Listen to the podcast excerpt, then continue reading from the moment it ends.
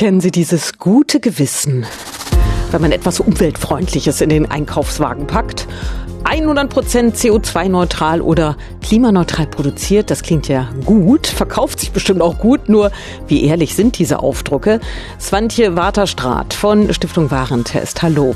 Sie haben sich das genauer angeguckt. Welche Produkte sind denn tatsächlich klimafreundlich?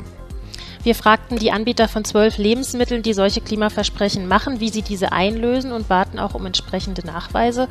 Und am besten für uns nachvollziehbar waren die Klimaclaims von Vasa Knäckebrot, DM Bio Haferdrinkkonzentrat, Hohes C Orangensaft und Holle Kekse.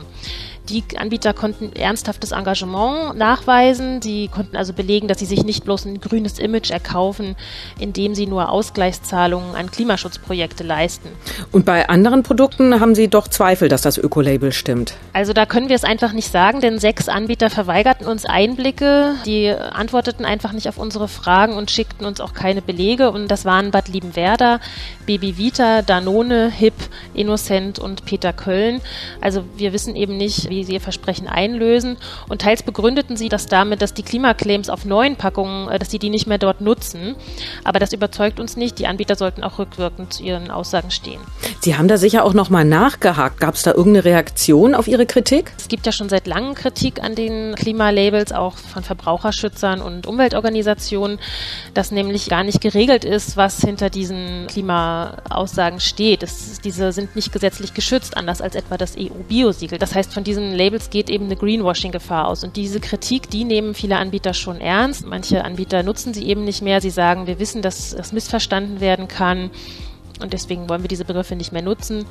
Das ist der Branche bewusst. Ja, Ihr Tipp für uns als Verbraucher. Können wir Labels vertrauen oder müssen wir einfach immer kritisch drauf gucken? In diesem Fall ist Skepsis wirklich angebracht, ähm, weil man eben nicht weiß, was wirklich dahinter steht und es eben keine Vorgaben gibt. Ähm, es ist anders zum Beispiel bei gesundheitsbezogener Werbung. Da regelt schon eine EU-Verordnung, dass auch wirklich auch nur nachgewiesene Aussagen erlaubt sind. Das ist für diese umweltbezogenen Aussagen eben noch nicht der Fall. Die EU arbeitet daran, dass das auch geklärt wird, aber es ist noch unklar, wann da eine Regelung kommt. Also man sollte sich bewusst sein, dass wenn auf einem Produkt klimaneutral steht, dass das nicht heißt, dass die Herstellung dieses Produkts keine Treibhausgase ähm, freigesetzt hat, sondern dass der Anbieter woanders etwas für den Klimaschutz tut. Danke, Swantje Waterstraat von der Stiftung Warentest über nicht immer so klimafreundliche Lebensmittel wie behauptet.